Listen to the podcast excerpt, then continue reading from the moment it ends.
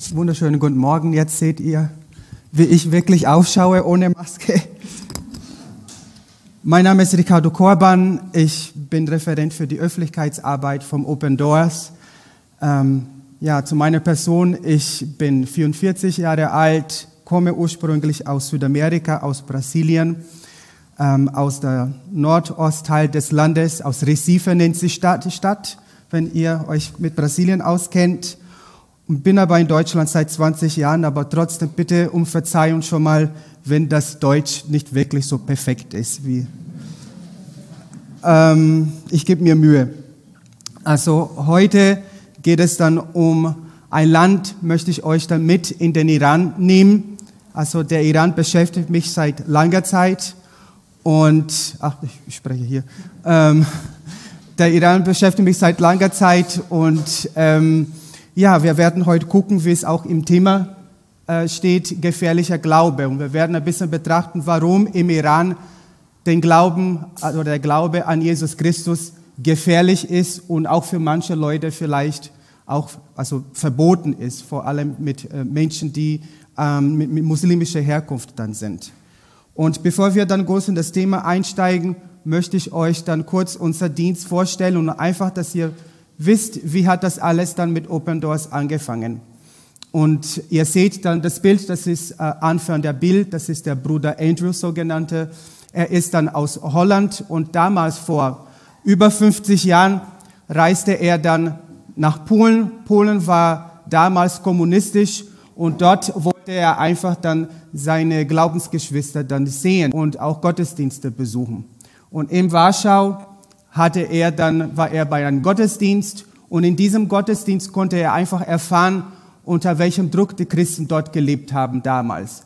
Weil die Christen, die konnten dann in der kommunistischen Welt ihr Glauben an Jesus Christus nicht frei äh, leben. Es gab wenig bis fast gar keine Bibel in ihrer Sprache und ähm, die Menschen müssen sich dann in Untergrundgemeinden treffen, geheim sozusagen ihr Glauben leben und es gab auch keine Verbindung zu dem Leib Christi in freier Welt. Und wiederum waren auch dann für die Christen aus Polen damals eine große Ermutigung, jemanden bei ihnen zu haben aus dem Westen so ungefähr, der sich überhaupt dann für Not interessiert hat. Und das war für sie auch eine große Ermutigung.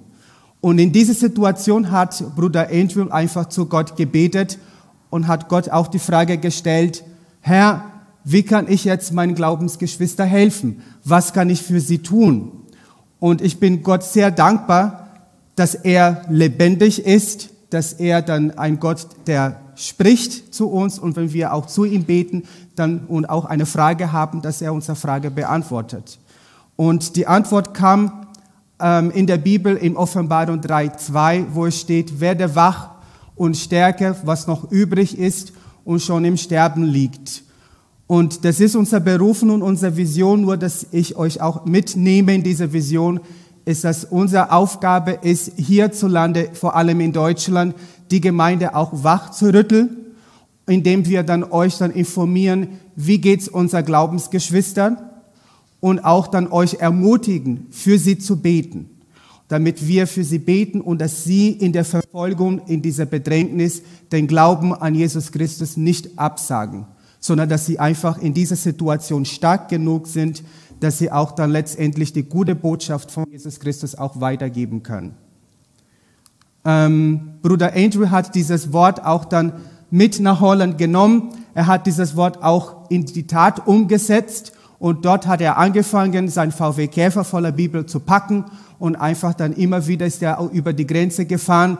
Es war natürlich damals verboten, Bibel hinter den einzelnen Vorhang zu bringen. Aber sein Gebet war, Herr, ich lese in der Bibel, du hast dann ähm, blinden Augen sehend gemacht.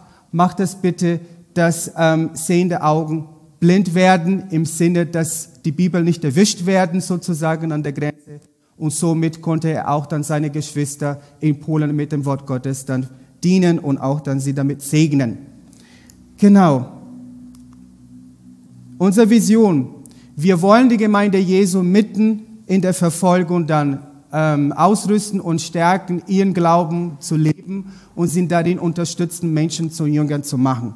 Also für uns soll es ganz klar sein, wenn wir über diese Menschen in Iran sprechen, sprechen wir nicht über irgendwelche Christen in der Ferne, sondern wir sprechen unser, über unsere Schwester, unsere Brüder. Wir gehören ja zusammen. Wir sind ein Leib. Wir sind hier in Pegnitz, aber mein Wunsch und äh, das, wofür ich bete, ist, dass wir diese, eine Brücke bauen heute dann zu der verfolgten Kirche.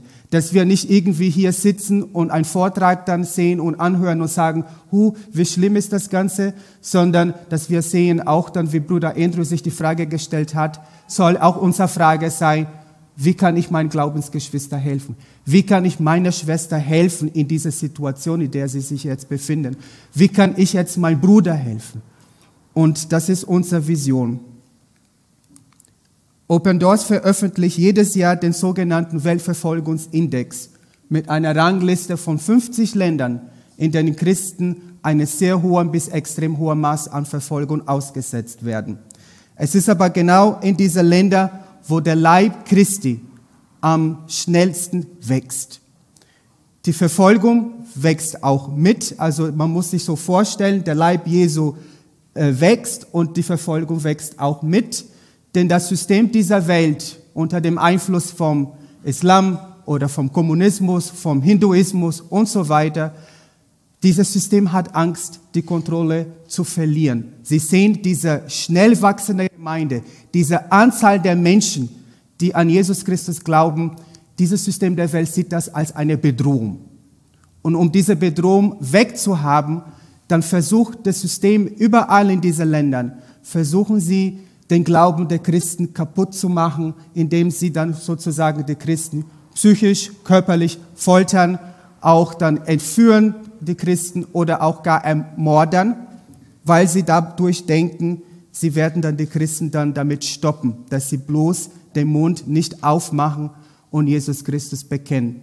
Verfolgung gibt, weil Menschen sich zu Jesus Christus bekennen und weil Menschen, weil es Menschen gibt, die einen Preis bezahlen oder möchten, eigentlich nicht, aber sie sind bereit, den Preis zu bezahlen, damit anderen Zugang haben zu der Liebe von Jesus Christus. Also solange wir praktisch nichts sagen, sozusagen die Klappe halten in diesen Ländern, dann ist es alles gut. Aber wenn wir dann uns trauen, Licht zu sein, dann kommt die Verfolgung. In Hebräer 13,3 lesen wir, was es überhaupt dieses Thema mit uns zu tun hat. Jesus Christus fordert uns auf und er sagt, kümmert euch um alle, die wegen ihres Glaubens gefangen sind. Sorgt für diese Menschen, sorgt für eure Geschwister, wie für euch selbst. Steht denen bei, die verhört und misshandelt werden und leidet mit ihnen. Also hier steht es nicht, habt Mitleid mit ihnen, sondern hier steht, leidet mit ihnen. Das heißt, ich empfinde das, was meine Geschwister auch empfinden. Geistlich gesehen ist es so, oder körperlich gesehen ist es so, wenn mein Finger weh tut, dann spürt auch mein ganzer Körper, dass dieser Finger, ich mache alles, damit dieser Schmerz gelindert wird und weggeht. Und geistlich müssen wir auch geistlich verstehen, unsere Geschwister leiden. Es sind welche, die im Gefängnis sind. Es sind welche, die aus ihrem Dorf vertrieben werden. Es gibt welche, die entführt werden. Es gibt welche oder Frauen, die plötzlich von heute auf morgen Witwe sind, weil der Mann Pastor ist und sich dann für das Reich Gottes dann einsetzt. Und diese Menschen werden verfolgt, weil sie eine Bibel besitzen, nur weil sie in eine Kirche gehen oder weil sie ähm, Jesus Christus bekennen. Und es ist unsere Aufgabe, dieser Menschen zu helfen, indem wir für sie beten. Heute geht es um den Iran. Ich glaube, ich habe heute dann ein paar Iraner heute hier gesehen. Kann das sein? Seid ihr da? Gibt es Iraner in dieser Gemeinde? Hände hoch, bitte. Schön, dass ihr da seid. Wir beten heute für euch und wir möchten euer Land heute segnen und ein bisschen von euer Land wissen. Ich habe ein Videoclip mitgebracht, damit ihr auch ähm, verstehen könnt, wie die Christen dann so im Iran sind oder wie sie, womit sie dann zu kämpfen haben. Könntest du mir bitte den Clip dann geben? Danke. Iran. Oberflächlich betrachtet ist der Iran ein Bollwerk des schiitischen Islam. Die Verfassung schreibt den Islam als Staatsreligion fest. Und ein Wächterrat aus islamischen Geistlichen bestimmt das Leben und die Politik im Iran. Traditionelle Christen, hauptsächlich Armenier und Assyrer, machen nur einen kleinen Teil der Bevölkerung aus. Sie dürfen ihre Gottesdienste nur in ihren Muttersprachen wie Armenisch und nicht auf Persisch halten. Ihr christliches Leben wird auf die Kirche beschränkt. Viele Christen sind in der Vergangenheit ausgewandert. Doch die große Mehrheit der Christen versammelt sich mittlerweile in unsichtbaren Kirchen, den Hauskirchen. Hunderttausende Christen im Iran sind ehemalige Muslime, die zum Glauben an Jesus Christus kamen. In den Augen des iranischen Staates ist diese Entwicklung ein Angriff des Westens auf die Grundfesten der Gesellschaft. Staat und Religion sind im Iran eins. Wenn man also seinen Glauben wechselt, sagt man gewissermaßen, ich lehne eure Herrschaft über mein Leben ab.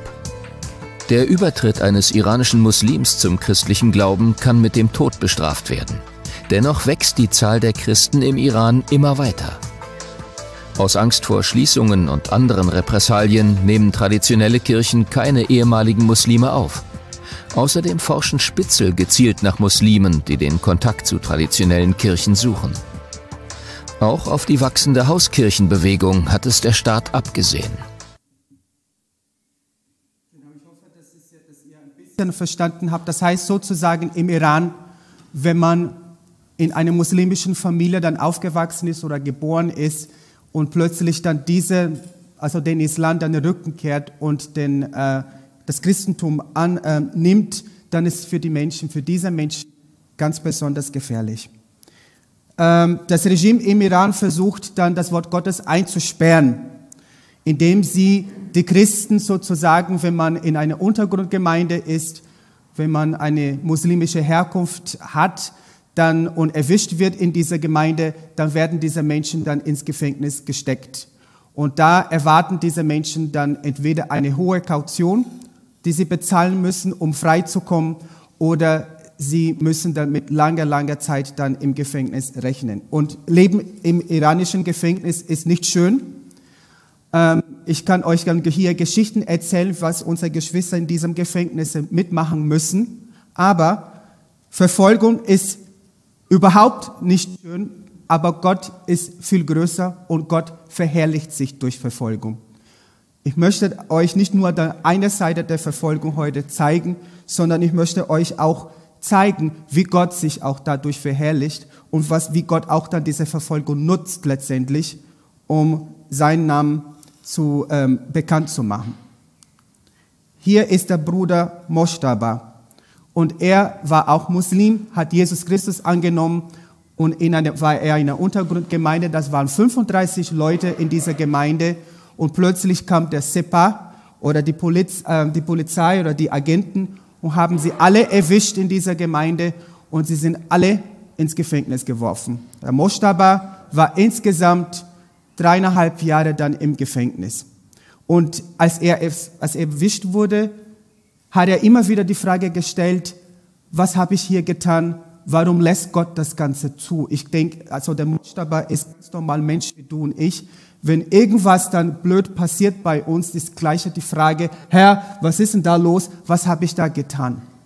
Und der Moshtaba hat auch diese Frage gestellt und er kam mit Gedanken und irgendwie hat versucht, die Depression einzuschleichen, bis Gott zu ihm gesagt hat, du pass auf, diese Zeit der Isolation, in der du jetzt befindest, es ist nicht eine Zeit, dass du nur auf dich selbst anschaust sondern schaut nach rechts, schaut nach links. Es sind Menschen, die wirklich Verbrecher sind. Und diese Menschen müssen dann über meine Liebe erfahren. Sie sollen meine Liebe erfahren.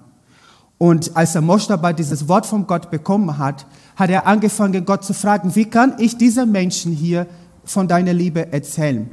Bis eines Tages ein Mullah kam, ein Imam, ein Geistlicher, ein, ein, ein, ein Geistlicher aus dem Islam. Und dieser Mullah sagte, Moshtaba, ich habe gesehen, ich sehe, wie du dich gut verhältst, du bist ein netter Kerl, was kann ich dann für dich tun? Und der Moshtaba sagte, ich brauche eine Bibel und wenn möglich das Neue Testament bitte. Er war ziemlich mutig. Und der Mullah sagte, hm, eine Bibel kann ich dir leider nicht geben. Ich kann dir dann Zeitschriften, ich kann dir sogar Drogen besorgen. Aber in Bibel ist ein No-Go. Und erst, aber dieser Mullah ist einfach weggegangen. Eine Woche später kam er dann zurück mit Auszügen, mit Blättern aus dem Neuen Testament auf Englisch. Weil er sagte, Englisch versteht kein Mensch hier, kein Wächter versteht hier Englisch in diesem Gefängnis. Also psch, hier sind diese Blätter aus dem Neuen Testament. Darfst du damit machen, was du willst. Der Moshtaba dankte Gott dafür, hat einen anderen Kumpel zu sich geholt und gesagt, du kannst doch gut Englisch, Kann, können wir einfach diese Blätter, und dann sie haben angefangen, diese Blätter vom Englischen ins Farsi zu übersetzen und die haben diese Auszüge oder dieses Wort nicht für sich behalten, sondern sie haben diese Blätter überall im Gefängnis verteilt.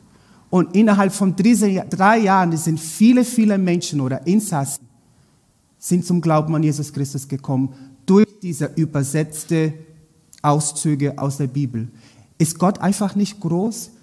Gott hat einfach ein Mullah, ein Imam gebraucht, um sozusagen die Herzen dieser Menschen im Gefängnis zu erreichen. Gott erstaunt mich immer wieder, wie er das macht. Der Feind versucht, irgendwie zu stoppen, versucht dann den Mund der Christen tot zu machen, sozusagen, dass sie gar nichts sagen. Und plötzlich wird, lässt einer sich dann vom Gott gebrauchen, um einfach die Menschen zu segnen. So macht Gott. Und der Moshtaba sagt in einem Interview, ich bin seit Jahren nicht mehr dann im Gefängnis gewesen, aber ich bin ganz sicher, dass diese übersetzte Bibel immer noch in diesem Gefängnis kursiert und viele, viele Menschen kommen zum Glauben an Jesus Christus in diesem Gefängnis. Ist das nicht schön? Halleluja. Danke, Jesus. Gott ist größer. Gott ist viel größer. Im 2. Timotheus lesen wir 2, 9 bis 10, schreibt Paulus, dafür leide ich und deswegen hat man mich sogar wie ein Verbrecher ins Gefängnis geworfen. Aber Gottes Botschaft lässt sich nicht einsperren. Doch ich nehme diesen Leiden gerne auf mich, sagt Paulus, für, Paulus, für die Menschen, die Gott auserwählt hat, damit auch sie durch Jesus Christus gerettet werden. Paulus schreibt hier, wenn es ums Leiden geht, wir Christen möchten, wollen auch nicht leiden. Wir wollen, dass es uns alle gut geht. Aber es gibt auch Menschen, die sagen, wenn es darum geht, dass ich leide, damit andere Menschen in Verbindung mit Jesus Christus kommen, dann bin ich bereit, diesen Preis zu bezahlen. Und da sehe ich wirklich die Kraft Gottes in dieser Menschen. Da sehe ich wirklich, wie der Heilige Geist diese Menschen führt. Es gibt sogar Menschen, die sagen, bitte, bitte nicht, dass die Verfolgung aufhört. Bete, dass wir standhaft bleiben, dass wir stehen können, mitten in der Bedrängnis, mitten in der Verfolgung, mitten in diesem Gefängnis, in dieser Situation. Bitte, bitte, dass wir den Glauben an Jesus Christus nicht absagen, sondern dass wir weitergehen, dass wir weiter leuchten können. Sie sehen auch, dass, diese Verfol dass Gott die Verfolgung nutzt, um seine Gemeinde wachsen zu lassen. Der Iran versucht aber, das Regime immer wieder, das, das Wort Gottes zu sperren oder dass die Menschen keinen Zugang zum Wort Gottes bekommen. Weil sie wissen ja, wenn ein Iraner oder wenn ein Mensch eine Bibel in der Hand hat, dann ist es sehr wahrscheinlich, dass dieser Mensch zu Jesus Christus kommt. Wenn man die Bibel liest, empfindet man einfach Liebe. Wenn man die Bibel liest, empfindet, die Bibel spricht über Liebe, über Hilfe, über Trost. All das, was dann unser Iraner brauchen, ist in der Bibel zu finden. Deshalb ist das Regime sehr verrückt danach, dass die Menschen gar keine Bibel bekommen. Hier ist ein Plakat an einem Strand im Iran. Die Iraner verstehen das ja, aber ich übersetze euch, da steht die meisten persischsprachige Kanäle aus dem Ausland die nur, nur über Satelliten ausgestrahlt werden, sind nur dazu da, um deine Familie kaputt zu machen. Auf Deutsch gesagt ist, bitte geht nicht ins Internet, schaut euch bitte keine evangelistische Sendung aus dem Westen. Diese sind ganz böse und die Pastoren aus dem Westen, die sind ganz schlimm und die sind alle Staatsfeind. Der, der, der Iran hat einfach Angst, dass je mehr die Gemeinde wächst oder der Leib Jesu wächst, dass sie einfach dann diese Macht verlieren. Darum geht's. Aber was machen unsere Iraner damit? Sie ähm, lassen sich nicht verbieten, sondern es gibt Gebäude und es gibt dann überall in Teheran oder Iran Gebäude, wo oben auf dem Dach zugepflastert ist, dann vom Satellitenschüssel.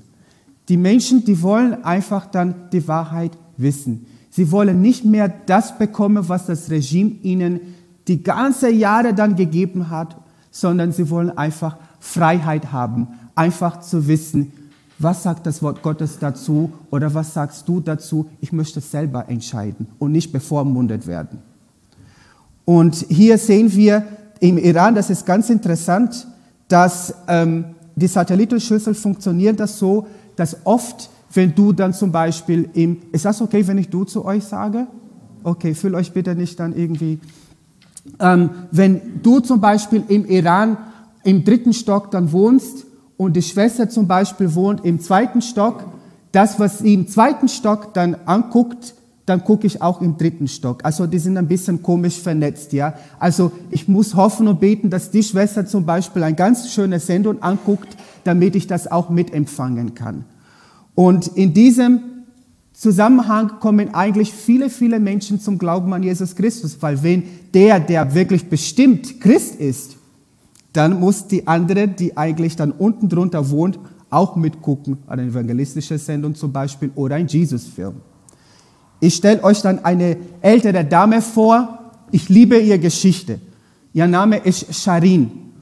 Und Sharin hat eine wunder, wunderbare Begegnung mit Jesus Christus gehabt. Sie ist dann, sie war 85 Jahre alt, als das passiert ist. Und sie war in ihrem Zimmer. Sie ist, muss euch verstehen, sie ist Witwe. Sie hat keine Familie. Ihr Leben ist geprägt von Einsamkeit. So betrachte ich sie. Und sie war dann in ihrem Zimmer traurig und immer wieder hat sie Begegnungen mit Jesus Christus gehabt in Träumen und Visionen. Sie hat Träume von Jesus Christus gehabt. Immer wieder hat sie Jesus Christus äh, sich vorgestellt und irgendwie so in ihrem Traum aufgetaucht. Und sie wusste nicht, wie kann ich jetzt dieser Jesus Christus nahe kommen. Ich habe keine Gemeinde, keine Kirche, ich kenne keine Christen, ich habe keine Bibel, aber dieser Jesus, obwohl ich Muslima bin, habe ich, hab ich mich noch nie so wohl gefühlt in einer Gegenwart eines Mannes wie Jesus. Ich möchte nahe kommen. Aber wie? Bis dann der Nachbar dann im zweiten oder im dritten Stock hat dann einen Jesus-Film angeguckt, einen Jesus-Film. Und Sharin ging hin und hat auch angemacht und ich hat auch diesen Jesus-Film angeguckt.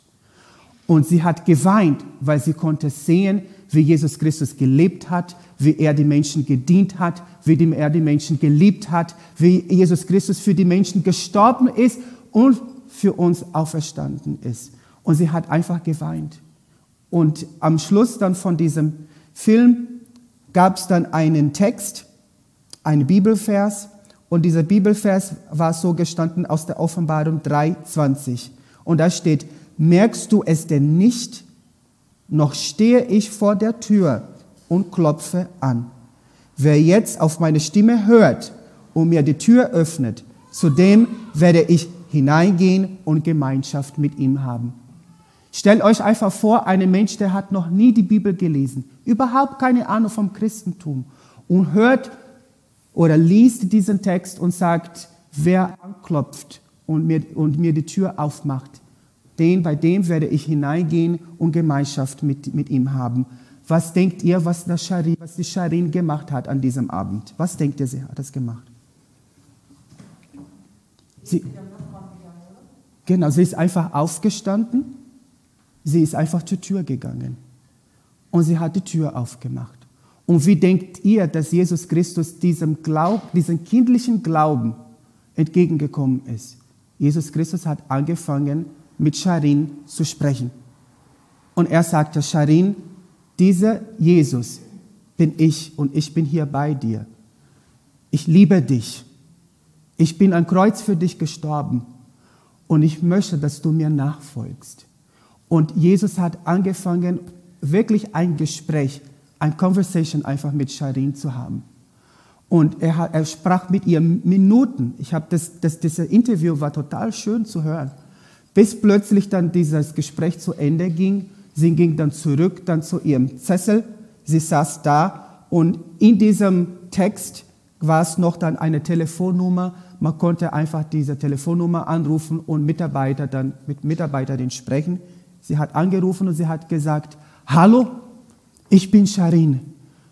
Jesus hat bei mir an der Tür geklopft und er hat mit mir gesprochen.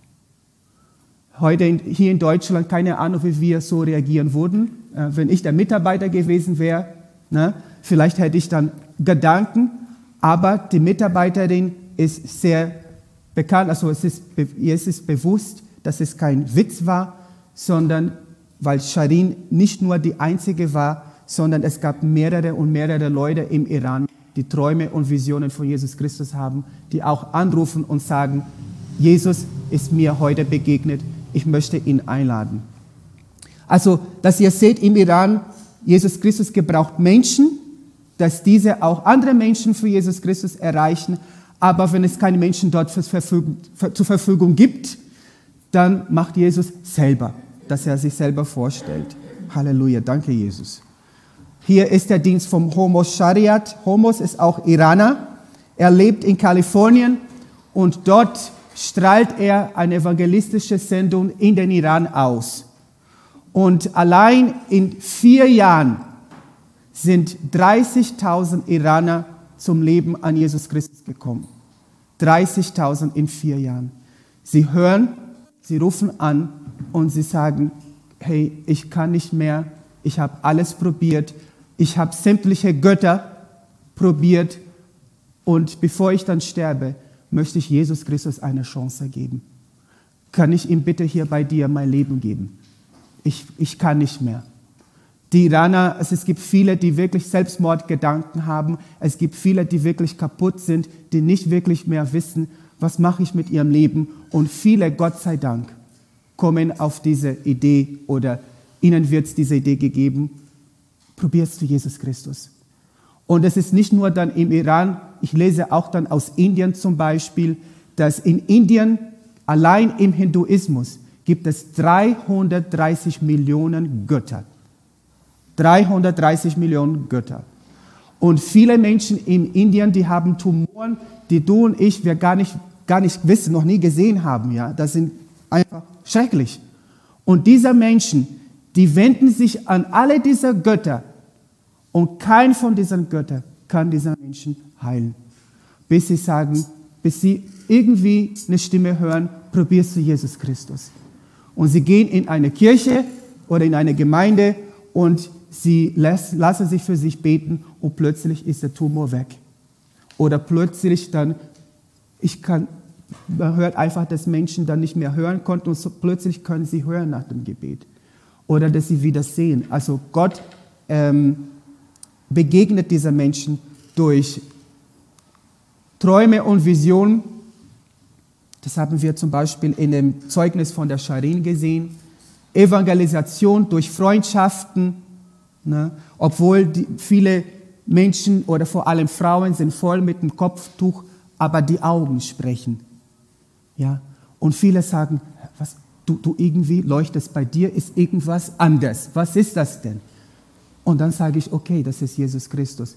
Das ist Evangelisation und Freundschaft. Wir haben bei uns in der Gemeinde, ich komme aus Bamberg, ähm, wir haben 25 Iraner bei uns im Gottesdienst.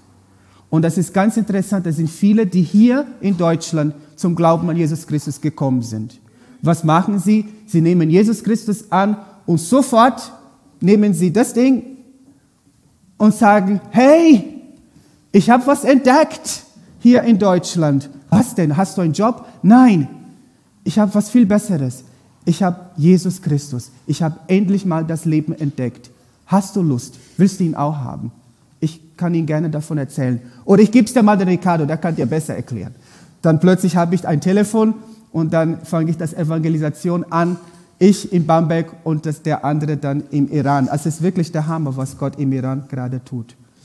Also, oh, Moment. Träume und Visionen, Evangelisation Freundschaften, Social Media ist ganz stark. Das haben wir den Dienst vom Homos Shariat gesehen. Und ich habe was vergessen, Heilung. Viele werden auch geheilt.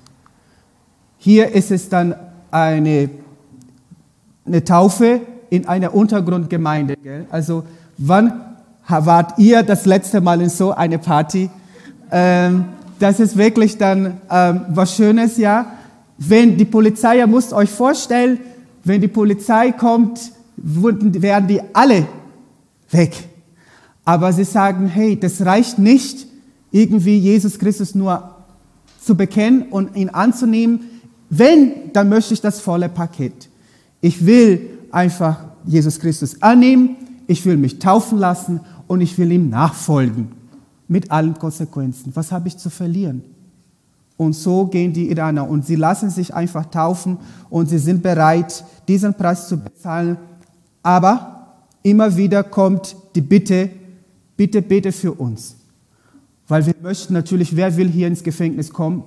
Wer will hier dann eine Kaution über 200.000 Dollar bezahlen, damit man freikommen kann? Wer will hier dann natürlich psychisch und körperlich gefoltert werden? Kein Mensch. Und äh, deswegen sollten wir dann für sie beten. Das ist Gottesdienste im Iran. Wenn man eine größere Gottesdienst hat, dann nimmt man einen Bus und dann da drin können 40 Leute oder mehr passen. Da kann man dann loben und preisen und beten ungestört. Und vielleicht, wenn es Hauskreise sind, dann kann man auch dann das Taxi nehmen. Da passen dann vielleicht fünf Leute und da kann man auch füreinander beten und auch Gottesdienste feiern. Ja. Also die Iraner sind auch sehr ähm, kreativ und Gott gibt ihm, ihnen auch dann Weisheit dazu. ja, ich komme dann schon mit dem letzten Zeugnis. Das ist ein Bruder von mir, ein Glaubensbruder, der Pastor Navid. Er ist hier in Deutschland und er hat eine digitale Gemeinde. Und ihr müsst euch vorstellen, diese, die Iraner haben so viel Hunger, dass diese Digitalgemeinde findet jeden Tag statt, vom 18 bis 20 oder 21 Uhr. Jeden Tag schalten sich die Menschen ein und haben so viel Hunger. Und eines Tages bin ich dann von ihm eingeladen worden, ich soll dann zu den Geschwistern sprechen. Ich als Referent vom Open Doors habe wirklich das Privileg, in diese geschlossenen Länder zu fahren und dort auch dann die Geschwister zu umarmen und einfach ihnen zu sagen, du pass auf, hier in Deutschland, wir beten für euch, wir lieben euch und wir vergessen euch nicht. Wir haben selber unsere Probleme, wer hat hier kein Problem? Wir alle. Aber wir nutzen unsere Ressourcen und auch dann unsere Freiheit, um einfach für dich zu beten, für euch zu beten. Und da war ich in diesem digitalen Church und plötzlich merkte ich, es sind Geschwister, es waren 30 Leute in diesem Tag, die, aus, die in, im Iran waren. Und ich war so erstaunt, weil ich gesagt habe, da haben sie gemeint, Ricardo, kannst du bitte für uns beten? Sag den Gemeinden in Deutschland, dass hier noch enger ist, die ganze Situation im Iran. Es fühlt sich sehr eng an. Ich kenne dann auch Geschwister, die seit fünf Jahren nicht in einer Gemeinde gewesen ist, weil es zu gefährlich ist. Und es sind viele Leiter, die im Iran praktisch oder aus dem Iran gehen müssen. Und die Gemeinde steht da plötzlich ohne Pastoren, ohne Leiter, weil sie einfach Angst haben um ihre Familie und auch ihr Leben. Bitte bete für uns und sagt unseren Geschwistern in, in Deutschland, wie wichtig das ist, dass wir dieses Gebet, wir brauchen den Heiligen Geist. Und der Pastor Navid wurde auch, er war mit seiner Frau, sie waren beide Muslim und, oder Moslems und bis eines Tages der Navid, der war im Krankenhaus und hatte dann sozusagen, das ist eine lange Geschichte, aber der hat so eine Entzündung gehabt und die Ärzte haben sozusagen auf ihn aufgegeben. Bis dann quasi Jesus Christus selber in den Raum gegangen ist. Er konnte sehen, so diese Gestalt. Er konnte sehen, wie Jesus gekommen ist und hat seine Hand auf seine Stirn gelegt und gesagt, sei geheilt. Er ist gegangen und zwei Tage später war diese Entzündung, die er hatte, komplett weg. Und dann stand er da und hat gesagt, wie kann ich an diesen Gott nicht glauben? Ähm, ich habe keine andere Wahl, als Jesus Christus mein Leben komplett zu geben. Ich bin ihm sehr dankbar dafür. Deswegen leide ich oder deswegen bezahle ich den Preis für diesen Jesus, der mir eigentlich mein Leben wieder geschenkt hat. Ja, Gemeinde in Pegnitz, was könnten wir jetzt tun? Ich bringe euch dann ein Vers der Ermutigung.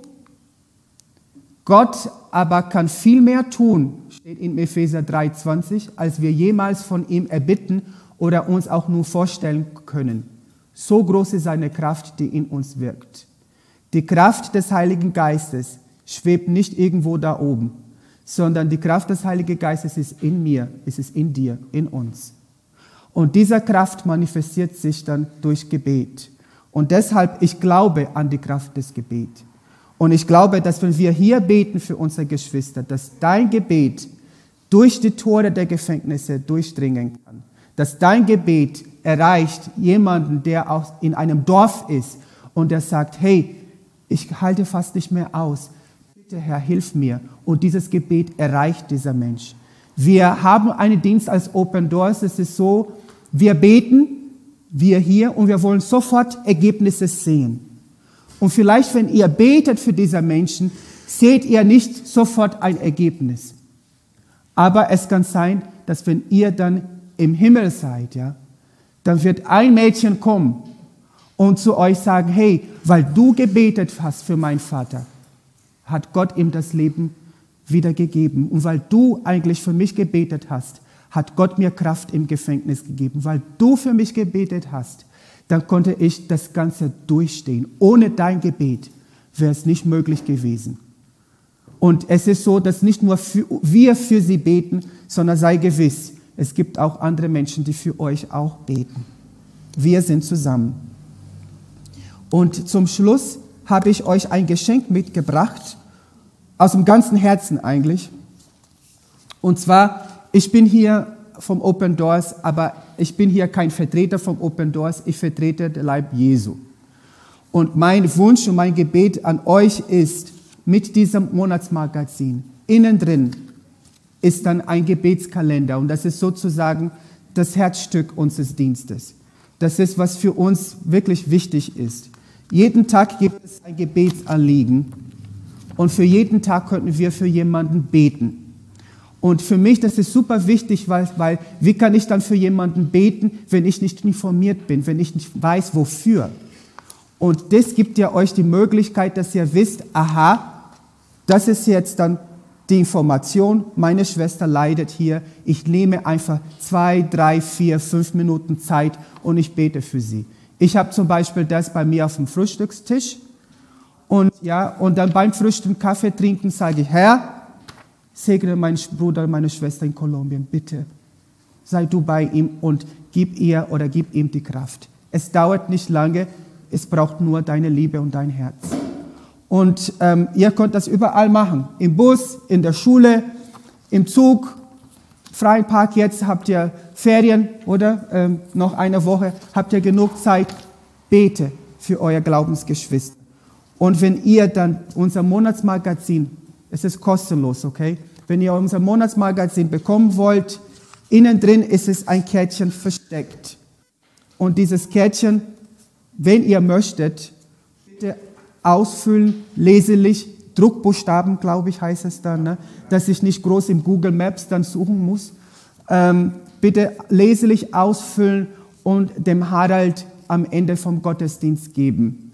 Ich muss jetzt dann weiter dann nach Bayreuth ähm, dann verabschiede ich mich gleich hier von euch. Aber meine Bitte ist, dass ihr das ausfüllt und der Harald netterweise wird zu mir dann nach Hause schicken und dann tippe ich das Ganze im System ein und dann bekommt ihr von uns ab Juli unser Monatsmagazin. Und dieser Monatsmagazin ist es eins für euch als Ermutigung, weil wenn ihr, wenn ihr liest und sagt, wow, wenn Gott das dann in Afghanistan machen kann, dann kann er es auch für mich machen, hier in Bayreuth oder in Pegnitz, wo auch immer. Gott ist überall. Also das ist eine Ermutigung und auch gleichzeitig eine Bitte, dass ihr für unsere Geschwister betet. Ich bedanke mich sehr, dass ich bei euch hier sein durfte. Es war für mich eine große Freude, ähm, eine Stimme für unsere Geschwister zu sein. Und ich danke euch wirklich vom ganzen Herzen, dass ihr auch für, für uns und für sie betet. Amen.